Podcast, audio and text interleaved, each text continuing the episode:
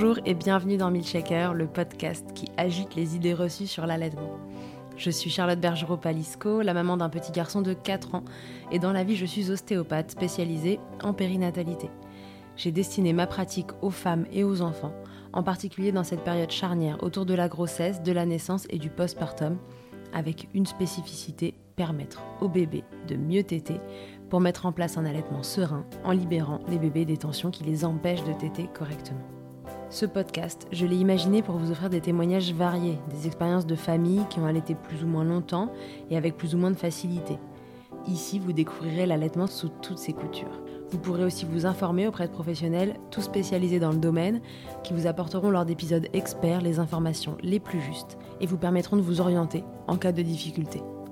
Mon objectif, il est très simple, offrir ces informations à toute mère, famille et tout professionnel qui souhaite se renseigner sur le sujet, que chacun puisse faire ses choix de façon éclairée et casser les idées reçues qui circulent pour vous rendre l'allaitement plus accessible, plus facile, normal, banal même, et ce qu'importe vos envies et votre projet. Ce qui aide ces informations à se diffuser pour que le plus grand nombre puisse en bénéficier et qui permet à Midchecker de continuer de s'agiter, c'est vous, par vos partages autour de vous, sur les réseaux, vos écoutes, mais aussi vos notes ou étoiles sur les plateformes d'écoute. Alors je vous serais très reconnaissant de prendre une minute pour soutenir ce projet. Et maintenant, place à l'épisode. Avant de démarrer cet épisode, je t'invite à écouter les épisodes 66 et 66 bis où tu pourras découvrir le début de l'aventure de sevrage d'Ophélie et de son mini-mac car si tu ne les écoutes pas avant, j'ai peur que tu ne comprennes pas grand-chose à ce qui va se dire aujourd'hui. Donc reprenons. On s'était laissé sur un sevrage incomplet, avec de grandes avancées, certes, mais aussi beaucoup d'interrogations et d'ambivalence pour Ophélie. Et là, on va la retrouver pour qu'elle nous raconte comment ça s'est fini. Et avec un peu de recul, elle nous dira quel regard elle porte sur ce sevrage qui n'a pas toujours été facile. Je ne vous en dis pas plus, à part que je suis ravie de la retrouver et que je vous spoil une dernière fois. Tout va très bien pour eux. Je vous souhaite une belle écoute. Salut Ophélie, je suis ravie de te retrouver dans Milkshaker. Ben moi, je suis ravie d'être de, retour ici. en direct cette fois, parce que les autres fois, c'était uniquement par échange de, vocaux euh, interposés. Donc, euh, bah ça y est, donc ton sevrage est fini. Enfin J'ai l'impression qu'il a duré une éternité parce que la première, le premier vocal que j'ai dû te faire euh, date de il y a six mois à peu près. Donc euh, ça a été une longue période. Tout à fait. Alors, on s'était laissé euh, à la fin du deuxième épisode sur ton sevrage, euh, où il y avait quand même encore des hauts et des bas, mais bon, on était sur une bonne pente, quoi. On, a cessé l'épisode sur, sur une note positive, ça, avançait. Mais je sais qu'il y a encore eu des hauts et des bas. à partir de là, euh, qu'est-ce qui s'est passé? Tu avais encore, euh, tu vois, euh, la tétée du matin qui était indispensable, la tétée du soir, et puis en journée, tu en avais enlevé. Et puis la nuit, enfin, je sais qu'il se levait très tôt le matin, etc. Comment ça a évolué depuis ça? Et à quel moment tu t'es dit, maintenant, ça y est, stop, j'arrête, j'en ai marre, il faut que ça s'arrête, mais pour de vrai, en entier? Alors, je disais, on est resté sur, sur le sur deux tétés euh, pendant un moment, une le matin et une le soir. Et assez rapidement, en fait, euh, on a essayé de remplacer la tétée du soir par un biberon. Je ne sais pas si on avait évoqué ça euh, dans le dernier podcast. Je, je, je pense qu'on en avait parlé. donc du coup, on avait, on a un peu galéré à lui, à lui donner un biberon. déjà parce qu'il était sensible au lait de vache et donc du coup, on voulait pas passer par du lait de vache et donc on a, on a un peu tâtonné pour chercher un lait qui soit avec un goût bon, parce que vraiment, les, les laits euh, qui sont à base végétale, euh, euh, enfin rien que quand moi j'ouvrais les boîtes, ça sentait l'algue dedans et je, voilà, ça, je, trouvais ça, enfin ça avait l'air vraiment mauvais. Je les ai tous goûtés, c'était vraiment mauvais, donc je dis à mon bébé, écoute, vraiment c'est mauvais, mais mais on va tenter quand même.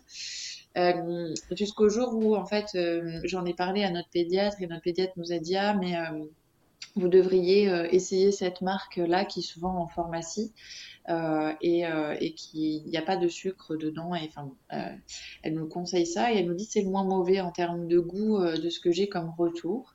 Et donc on a essayé celui-là et en fait, première prise, il l'a pris tout de suite. donc pas des pas des énormes quantités. Hein. on a commencé, je crois, par 30 millilitres de lait en poudre. Donc vraiment, c'était c'était pas beaucoup, mais c'était déjà une avancée. Mais oui, pour super. nous. Euh, du coup, ce qu'on faisait, c'est que euh, je lui, le soir, je lui proposais le biberon, il buvait un petit peu et ensuite je le faisais téter jusqu'au jour où je lui expliquais que ben euh, maintenant on allait faire que le biberon le soir. Donc on a fait sauter la tétée du soir et on a commencé à lui donner des biberons à la place de la tétée du soir et c'est passé super bien en fait. Parce qu'on se faisait un moment câlin et enfin, voilà, vraiment ça s'est passé comme une lettre à la poste d'enlever celle-là. On n'a pas eu de soucis particuliers, il a pas réclamé, euh, voilà. C'est passé super bien. En journée, il réclamait plus et puis la nuit, euh, il s'était habitué. On a quand même fait une transition sur plusieurs euh, semaines. Donc, Mhm. euh, il était habitué à plus téter la nuit. Par contre, il y avait encore cette tétée qui le faisait se réveiller très tôt, à 5 heures du matin. C'est un peu hard 5 heures. Hein. Quoique vous, vous êtes quand même agriculteur, Ben, peut-être que ça va avec votre rythme? Non, même pas. Ben, ben, en fait, mon conjoint est déjà parti à 5 heures du matin. Donc, euh, donc moi, généralement, je suis toute seule à cette heure-là. Et donc, du coup, bon, bah, sur, déjà, c'est trop tôt pour moi parce que, à la limite, que mon chéri se réveille tôt, c'est une chose. Mais alors, moi, je suis pas du tout une lève-tôt. D'accord. Disons que 7 heures, c'est bien pour moi, mais 5 heures, c'est trop tôt. Moi, je, Euh, je valide et, euh, complètement et- cette théorie. Et en plus, il, ben, il se mettait à pleurer en fait le matin, mon, mon bébé, et ça réveillait ma fille. Et en fait, moi, je suis toute seule Mhm. avec les deux bébés, euh, parce que bon, elle, a quand même que 3 ans et demi, et gérer deux enfants qui se réveillent à, à 5 heures du matin tout seul, c'est très compliqué. Donc, euh, on a la chance d'habiter sur la ferme, donc je faisais très souvent revenir mon conjoint en disant, bon, alors attends, là, tout le monde est debout, faut que tu reviennes, parce que je vais pas m'en sortir.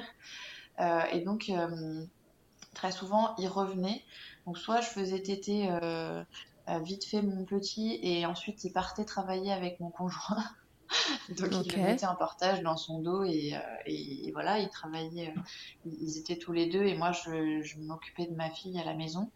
Euh, soit on arrivait un peu à gérer le dos et tout le monde restait dormir à la maison, mais c'était compliqué, tu vois. C'était vraiment pas un truc euh, sympa. Ouais, Donc, puis ça fait quand même démarrer la journée euh, pff, dans un mood, tu vois. C'est pas un démarrage très cool, tu vois. C'est, enfin, ça, me- Mm. et puis moi, je, ça me stresse euh, de me dire, ah ben alors attends, si je suis toute seule et si jamais le jour où il peut pas revenir, euh, enfin, ça va être compliqué. Surtout que là, on arrive dans une période où il y a la période euh, de récolte des noix. Euh, donc, il, Mhm. il pouvait il peut revenir le reste de l'année, c'est pas un problème. Mais quand il récolte les noix, c'est impossible parce que, euh, bah, il peut pas laisser euh, le tracteur au milieu du champ et, et revenir euh, à la maison. Mhm. Euh, Bien donc, euh, il y a une période où je vais être euh, vraiment toute seule à la maison et je voulais pouvoir gérer ça, tout ça euh, tranquillement, quoi, plus sereinement. Donc, du coup, euh, ça d'une part, et d'autre part, euh, on a essayé de décaler et de, de- d'expliquer à notre bébé, bah, c'est pas 5 heures, ça sera pas avant 7h30. Et en fait, ben, il n'était pas du tout d'accord. Et donc, bah, il, il- il hurlait de 5h à 7h30, quoi. Donc dans nos bras, on, lui, on lui expliquait et tout, mais c'était très dur à, c'était très dur à encaisser. Euh, jusqu'au jour où, en fait, on a fait, on a tenu, hein, on a fait ça euh, jusqu'au début août. Donc tu vois, on a tenu quand même longtemps, parce Ah que je sais plus quand c'est la dernière fois qu'on s'est parlé, mais on a tenu longtemps avec cette tétée de 5 heures du matin. Jusqu'à début août, on lui a expliqué, non, bah alors ça sera plus 5 heures, ça sera 7 heures ou 7h30. Euh, on a essayé de changer ça quand on était en vacances. On avait une semaine, on est parti une semaine début août. Euh, on n'a pas Ouais. Et puis en fait, on avait une fête de famille où on a dormi à 40 dans un, énorme gîte. On était 40 personnes et en fait, euh, ben, il a réveillé tout le monde à 5 heures du matin en faisant la sirène. Et, euh, et là, euh, du coup, je lui ai expliqué, je lui ai dit, écoute, tu sais, vraiment, c'est plus possible pour moi. Je te donne une tétée, celle-là, c'est la dernière. Alors, elle a été Mhm. très nulle parce que j'ai pleuré tout le long. Je lui ai dit, non, mais là, j'en peux plus. Enfin, bref, bref. Cette dernière tétée, elle a été très pourrie. Euh, vraiment, j'étais, pas bien.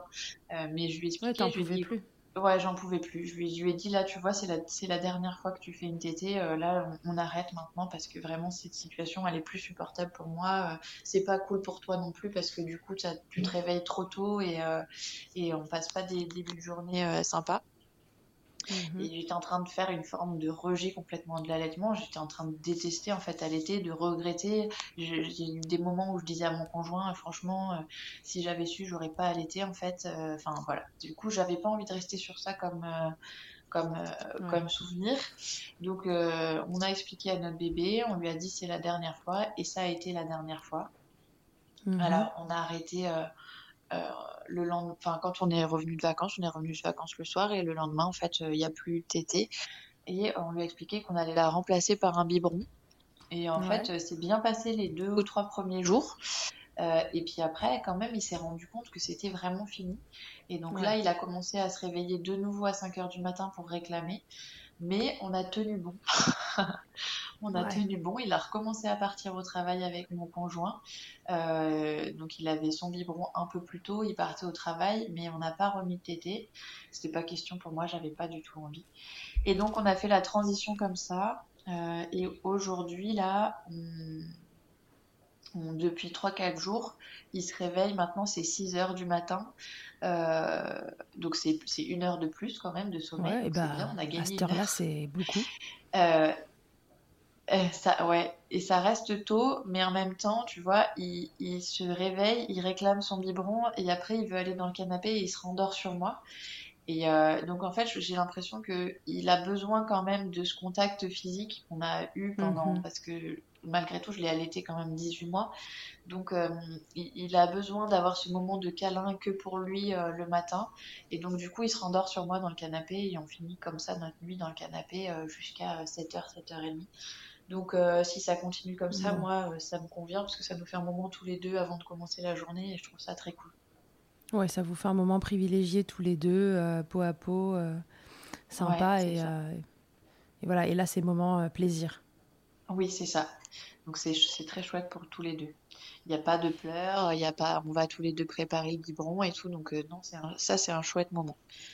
Il y a pas de Qu'est-ce qui fait que cette fois-ci, euh, c'était la bonne? Parce que on a commencé, tu vois, le premier épisode où en fait euh, tu démarrais un sevrage parce que justement déjà tu avais eu des phénomènes d'aversion à l'allaitement, que tu as eu ces sensations de, rejet, de je, je, veux plus, je veux plus qu'on me touche, etc.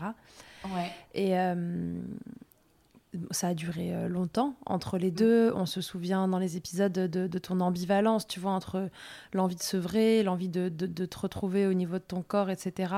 Et en même temps, euh, on, te sentait culpabilisé pour ton bébé d'arrêter et on te sentait complètement tiraillé entre les deux.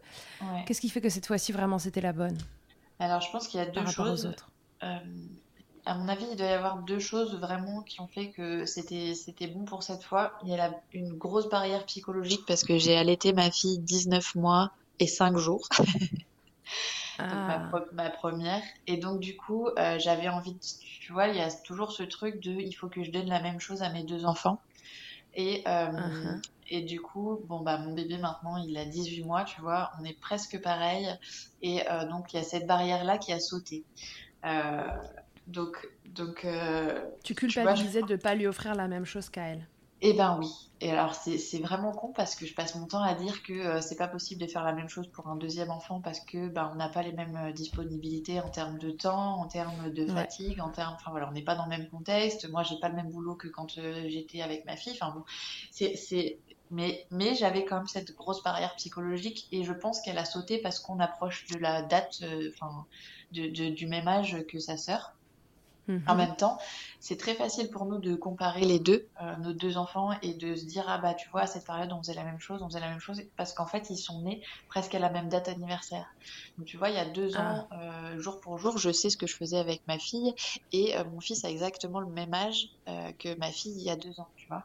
Et donc c'est très facile de comparer, et, et, je pense que ça ça m'aide pas à me oui, en effet. Euh, non, bah c'est pas grave. Euh, je sais plus trop quel âge elle avait quand on a arrêté parce qu'en fait, je sais exactement quel âge elle avait et comment on faisait au même moment.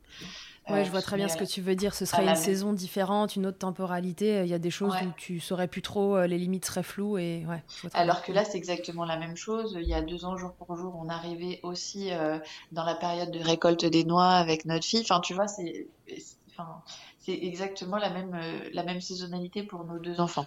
Donc du coup, il y a ce frein-là qui, euh, qui, a été levé par l'approche de l'âge euh, anniversaire d'arrêt de tété de notre fille. Euh, et euh, il y a la deuxième chose, et, et pas des moindres, c'est que euh, la saison des noix arrive et que donc du coup, je vais être maman toute seule pendant... ça dure un moment, ça va durer un mois et demi. Et donc il va falloir que mhm. je gère toute seule les matins, c'est-à-dire le réveil des enfants, les préparer et les déposer, notre fille à l'école et notre fils à la malle, les mhm. récupérer chacun, les repas, enfin voilà, tout. Euh, en fait, puisque mon conjoint sera pas là. Euh, et euh, c'était pas question pour moi de. Enfin, j'avais besoin d'alléger la charge et de dire non, mais s'il se met à hurler ou à pleurer pour quelque chose, je veux pas que ce soit pour l'allaitement, quoi. Je, je, je veux. Je, veux m'enlever cette charge. L'allaitement, c'est quelque chose qui, pour l'instant, enfin, qui était pas une source de sérénité. et donc, du coup, je pouvais pas m'ajouter ça dans la charge mentale de la période qui arrive. Et donc, du coup, mhm. il y, a, y, a, ça qui a vraiment pesé dans la balance. On est arrivé début août, on s'est dit on a un mois, euh, un gros mois pour, euh, pour finir le sevrage parce qu'en en fait, à la récolte des noix, je vais pas être capable de, de gérer une fin de sevrage euh, alors que je serai seule. Ouais, je comprends. oui, oui, complètement. Tu avais envie d'alléger ça et puis en plus, c'était pas un moment agréable. Pour ta fille, le sevrage, il s'était bien passé? Alors oui, pour ma fille, c'était vraiment très bien passé. On avait fait beaucoup moins euh, progressif. Alors ma fille, j'avais essayé de la sevrer plusieurs fois en fait, euh, à partir de ses un an, comme, euh, comme avec mon fils. Et puis ça avait été des gros... ouais. ça avait été des gros échecs à chaque fois. vraiment, ça avait été très compliqué. Et puis en fait, le sevrage de notre fille, on l'a fait très très vite parce que j'étais enceinte. De... Ah oui, c'est vrai de mon fils. Donc j'avais presque plus de lait et surtout j'étais très très malade. Et euh, c'était très dur pour moi parce qu'elle elle se réveillait encore entre... Le sommeil de ma fille, c'était quand même quelque chose de beaucoup plus complexe que celui de mon fils. Elle se réveillait à peu près 6 à 7 fois par nuit encore à 18 mois. Euh, et, donc du coup, moi j'arrivais pas bien, c'était pas tenable. Bah, je j'arrivais plus à me lever de mon lit pour aller la faire téter et du coup physiquement c'était devenu impossible. On lui a expliqué, euh, que c'était fini. Et en fait, euh, c'était fini, quoi.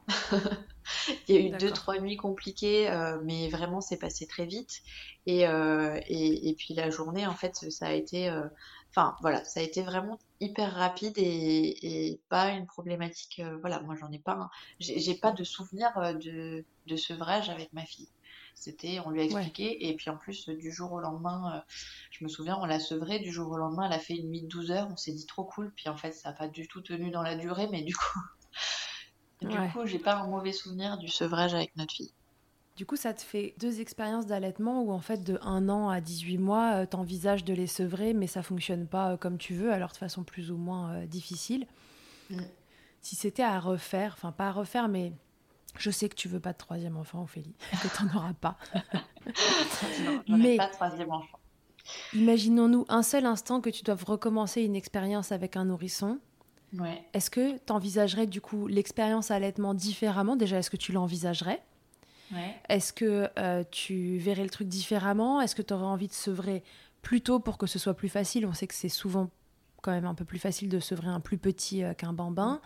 Euh, comment tu verrais le truc? Tu vois, forte de ces deux expériences-là et, euh, et, de ces moments où en fait, euh, bah, tu as un peu dépassé tes limites à toi pour eux, tu vois, en essayant de jongler entre tes besoins à toi et leurs besoins à eux. Comment comment t'envisagerais? Alors, J'explique pas, et je, le raconte dans mon... J'ai écrit un livre où je raconte dedans que j'explique pas ce besoin que j'ai d'allaiter en fait tous les autres trucs de ma parentalité, c'est euh, ok si on, si, si, on fait autre chose, tu vois, euh, euh, le portage, c'est pas grave si on fait autre chose, enfin, tous les trucs qui me tiennent à cœur, si on fait autre chose, c'est pas grave. En revanche, l'allaitement, je, sais pas pourquoi je suis entêtée comme ça dans mes allaitements, mhm. j'arrive pas à l'expliquer, mais ça me tient vraiment à cœur. Donc je pourrais te dire que si on avait, si on devait recommencer l'expérience, je ferais un sevrage à six mois. Mais je sais qu'en réalité, ce serait faux. J'y arriverai pas en fait. J'y arriverai pas parce que euh, parce que euh, j'en ai besoin, je pense en fait, d'allaiter mes enfants euh, et de, de, passer ce de passer ce cap de la première année euh, avec un bébé qui soit allaité exclusivement. Et puis j'éprouve une fierté immense en fait de me dire que mes enfants, euh, ils ont grandi pendant toute une année avec euh, juste du lait maternel. Et, et, je trouve ça incroyable de me dire, mais t'imagines, c'est que ton corps qui a produit ces enfants, qui les a fabriqués et qui, et qui en plus les a nourris et les a fait passer de 50 cm à à 80 cm. Enfin, je, trouve ça absolument incroyable. Et j'arrive pas à expliquer euh, pourquoi, euh, mais en tout cas, l'allaitement, c'est un truc. Hey, I'm Ryan Reynolds. Recently, I asked Mint Mobile's legal team if big wireless companies are allowed to raise prices due to inflation. They said yes. And then when I asked if raising prices technically violates those onerous two-year contracts, they said, what the f*** are you talking about, you insane Hollywood ass?" So to recap, we're cutting the price of Mint Unlimited from $30 a month to just $15 a month. Give it a try at mintmobile.com slash switch. $45 up front for three months plus taxes and fees. Promoting for new customers for limited time. Unlimited more than 40 gigabytes per month. Slows. Full terms at mintmobile.com. me tient vraiment à cœur. Oui, j'aimerais bien en fait me dire euh, si j'ai un autre enfant, ce qui n'arrivera jamais, on est bien d'accord. Et si je devais recommencer cette expérience, euh, j'allaiterais six mois et comme ça le sevrage serait plus simple. Euh, dans la réalité, je sais que ce serait faux. Mais, mais peut-être que le sevrage serait plus simple quand même, parce que forte des deux premières expériences, tu... Peut-être ou peut-être pas, parce que en fait, je, suis dans l'équation, et moi j'ai toujours dit, euh, quand un truc... Euh, on, est, on est deux avec l'enfant, et quand il y a quelque chose qui convient, qui convient plus à l'une des deux parties, il faut savoir s'écouter. Mmh donc, euh, donc euh, il y, a, y, a, ça d'une part, mais en fait, euh, tu vois, dans les faits, je, ouais, on est deux et mais moi je suis une adulte et je suis capable de, de, différer mes émotions et mes sentiments et tout.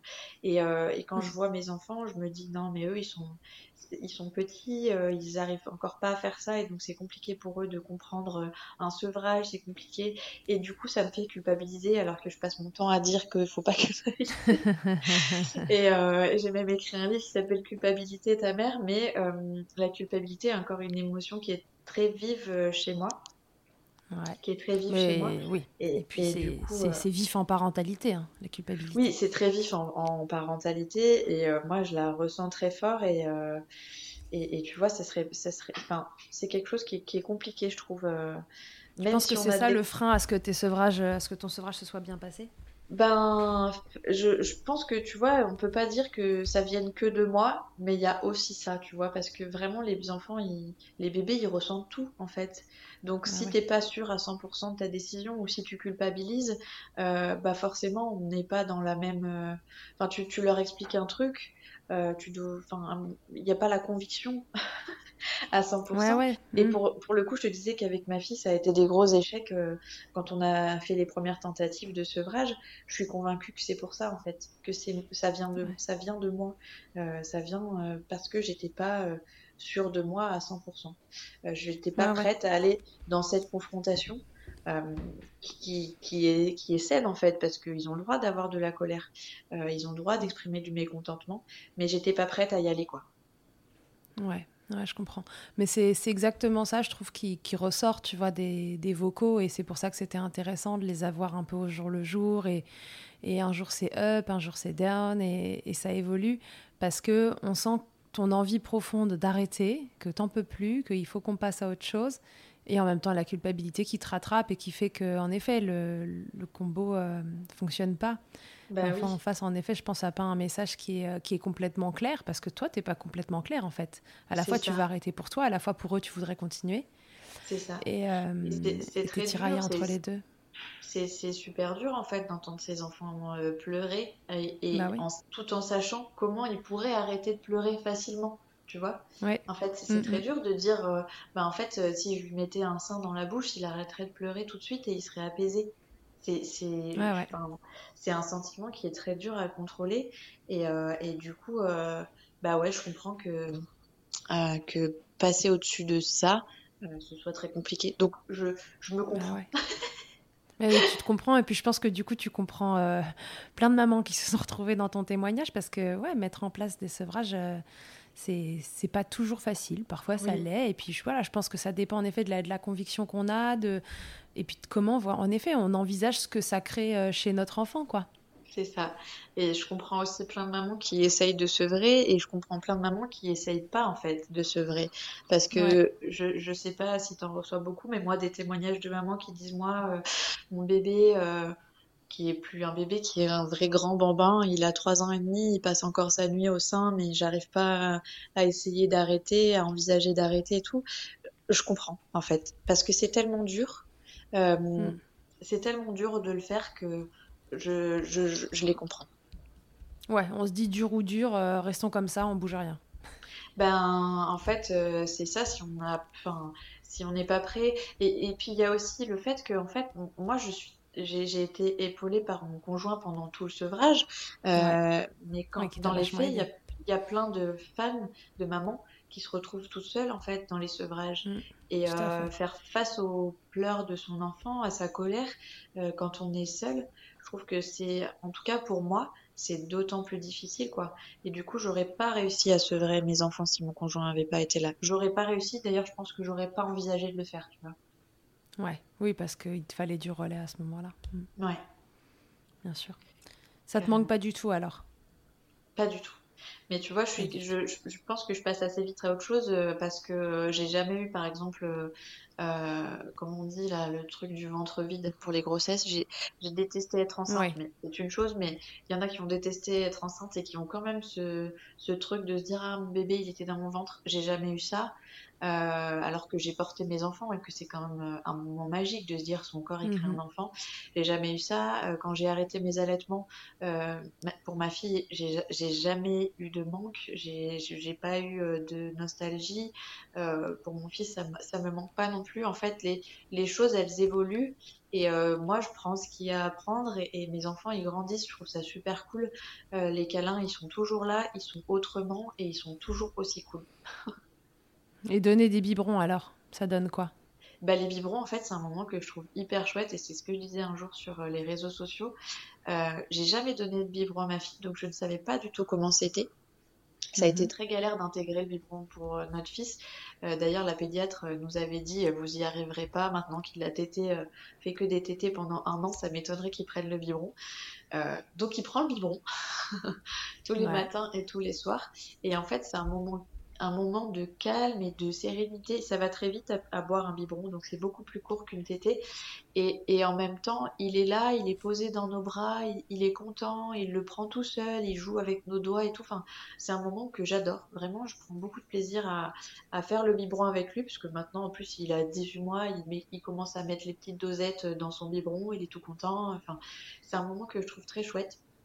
Et euh, c'est un grand moment de câlin et je pense que on l'aime, euh, on y tient tous les deux quoi. Bon, comme quoi on peut euh, vouloir profondément allaiter, penser que c'est d'ailleurs la seule chose possible, au moins dans les démarrages de vie.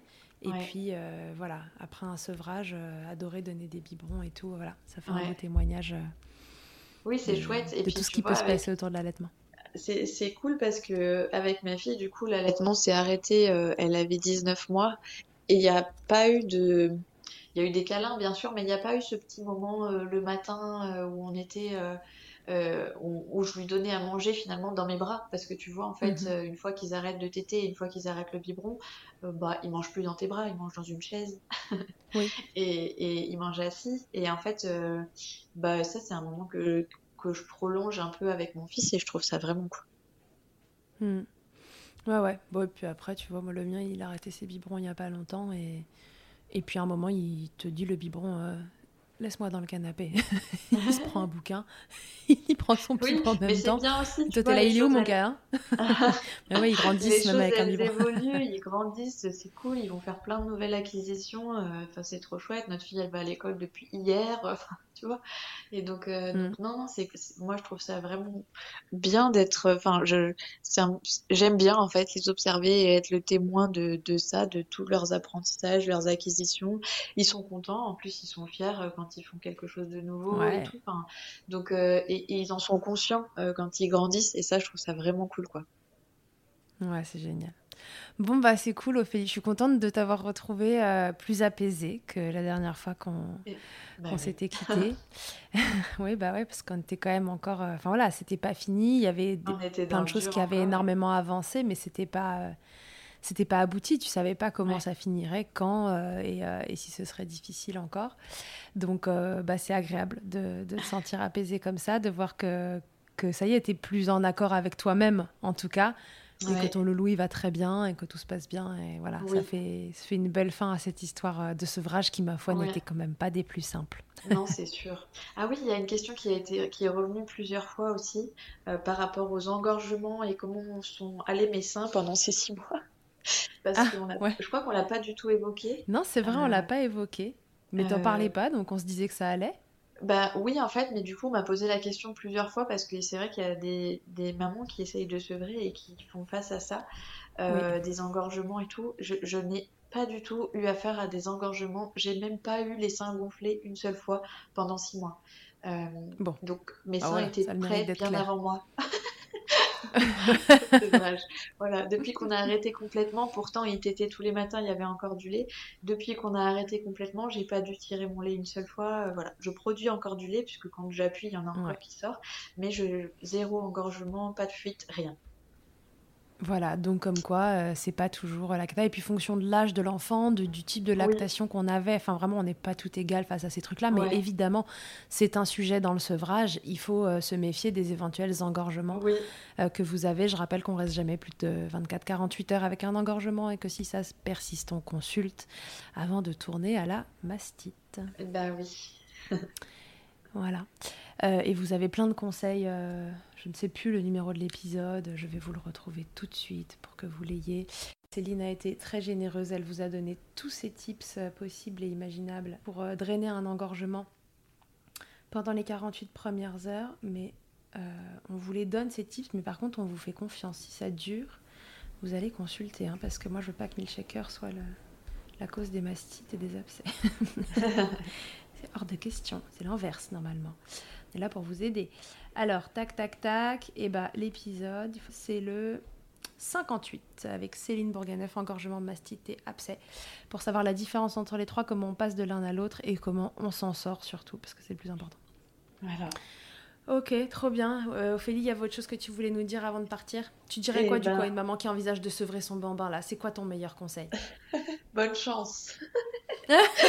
Bon courage Non, mais je dirais que le, le, le truc le plus important, c'est d'être sûr de soi et de, de- enfin, voilà, de sûr de sa décision, de, d'avoir envie de le faire et que si elle peut avoir du relais, pour moi, ça a été vraiment indispensable. Très bien.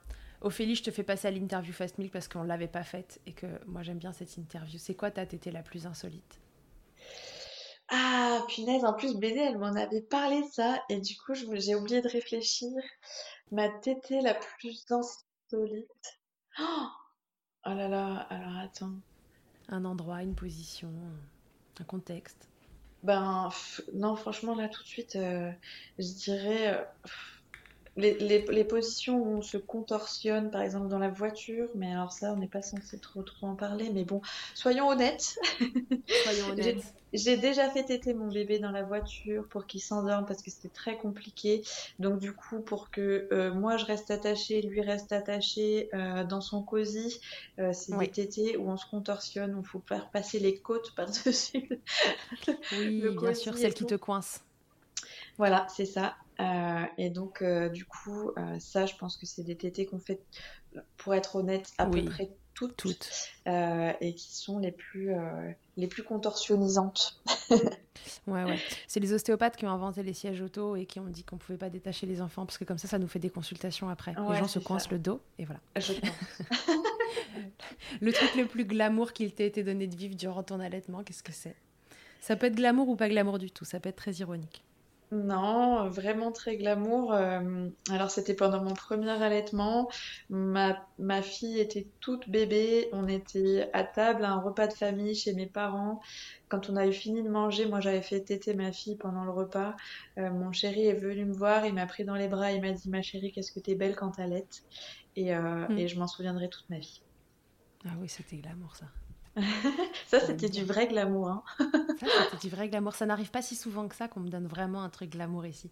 Et ben voilà, c'était mon, mon, chéri qui était très fier de moi. Euh, euh, il est très fier de, des parcours d'allaitement qu'on a eu et qu'on a réussi à, à tenir et qu'on a réussi à sevrer comme ça. Donc, euh, donc c'est chouette. J'ai été très soutenue par, par mon chéri pendant tout ce temps. Et ô combien c'est important. Ta position préférée dans le Kama Sutra de l'allaitement, Ophélie, c'est quoi? Euh, allongée, euh, allongée à côté de mon bébé. Ok. Et si en un mot tu pouvais me résumer ton allaitement, tu peux me donner un mot pour chaque allaitement Je dirais, bon, je dirais amour quand même pour les pour les deux allaitements parce que c'est vraiment des moments euh, que je retiendrai comme ça, même si la fin a été euh, compliquée pour le deuxième. Je c'est pas ça que j'ai envie de retenir, c'est tout l'amour qu'on a eu avec nos bébés pendant pendant tout ce temps. Ok, génial. Bon, merci beaucoup Ophélie. Merci du, temps, de l'attention, de la confiance euh, que, que tu as apporté à, à Milchecker, de nous avoir euh, dévoilé euh, voilà, bah, tout, quoi, parce que tu as, tout raconté, c'était sans filtre. Et merci pour ça, parce que, bah, voilà, parce que de temps en temps, le sevrage, c'est ça. En tout cas, quand c'est difficile, c'est beaucoup d'ambivalence. Et, et, je pense que c'était important qu'on puisse l'entendre d'ailleurs, parce que c'est des choses à distance après qu'à mon avis on raconte pas de la même façon parce qu'on se souvient pas de tout. Je pense que tu ne te serais pas souvenu de, des pleines nuits euh, à me dire euh, que, que, le sevrage vraiment c'était de la merde. Je m'en souviendrai longtemps. Le sevrage c'est de la merde. donc, donc merci beaucoup euh, de, de, nous avoir confié tout ça. Et, euh, et, puis voilà, bah, belle continuation à tous les quatre. Fin des allaitements, fin des enfants. Je te souhaite de continuer de les voir grandir, évoluer et faire leurs acquisitions et de continuer de t'émerveiller euh, avec eux et pour eux. Et, euh, et voilà, ravi de, de t'avoir croisé dans Milchecker. Et belle continuation à vous quatre. à bientôt. À bientôt, Ophélie. Merci d'avoir écouté cet épisode. S'il t'a plu, je te rappelle que tu peux t'abonner, noter sur ta plateforme d'écoute préférée et faire voyager ce podcast pour que l'information circule au maximum. Et si toi aussi ton histoire vaut le coup d'être entendue, que tu as envie de réagir à l'un des thèmes abordés dans le podcast avec ton expérience, tu as la possibilité de me laisser un vocal de maximum 5 minutes pour me raconter ton histoire ou un épisode marquant de ton allaitement. C'est très simple, tu te rends sur mon site internet milchecker.fr, tu cliques sur le lien qui s'affiche pour témoigner et peut-être que tu t'entendras bientôt dans un épisode. Toujours sur milchecker.fr, tu retrouveras tous les épisodes enregistrés depuis 2020. Ils sont là pour t'apporter toujours plus d'informations et de transmissions autour de l'allaitement maternel. Enfin, si tu me cherches en tant qu'ostéopathe, pour toi ou pour ton bébé, tu peux me retrouver à Suresnes, dans les Hauts-de-Seine, au centre IG4U que j'ai créé en 2020. Tu y trouveras aussi une équipe de thérapeutes spécialisés dans la prise en charge de la femme et de l'enfant. Pour plus d'infos, rendez-vous sur le site ig4u.com, IG ça s'écrit Y-G-Y, et sur Doctolib pour la prise de rendez-vous. On se quitte en musique avec Emma et son titre Blinded, écrit et composé en collaboration avec Nemen. Je te dis à très vite pour un nouvel épisode, mais d'ici là, à tous, n'oubliez pas, prenez soin de vous, checkez autant que vous le voudrez et bousculons ensemble les idées reçues sur l'allaitement maternel.